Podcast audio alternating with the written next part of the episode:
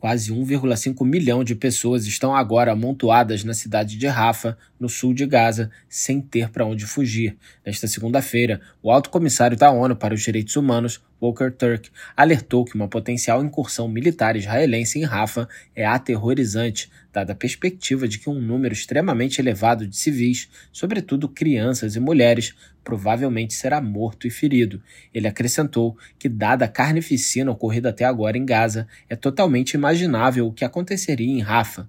De acordo com o chefe de direitos humanos, para além da dor e do sofrimento das bombas e das balas, esta incursão em Rafa também pode significar o fim da escassa ajuda humanitária que tem entrado e sido distribuída com enormes implicações para toda Gaza, incluindo as milhares de pessoas que correm grave risco de fome no norte. Ele adicionou que a perspectiva de tal operação em Rafa, dadas as circunstâncias, corre o risco de gerar mais crimes atrozes. Turk apelou a Israel que cumpra as ordens juridicamente vinculantes emitidas pela Corte Internacional de Justiça. Para ele, aqueles que desafiam o direito internacional devem ser responsabilizados. Também nesta segunda-feira, o comissário-geral da Agência das Nações Unidas de Assistência aos Refugiados Palestinos, UNRWA, relatou que há um profundo sentimento de pânico e ansiedade em relação ao possível desenrolar de uma operação militar israelense em Rafa.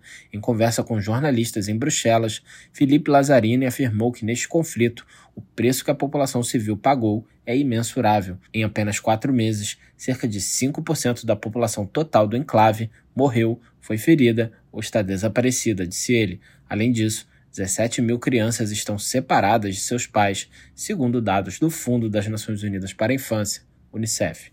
Da ONU News em Nova York, Felipe de Carvalho.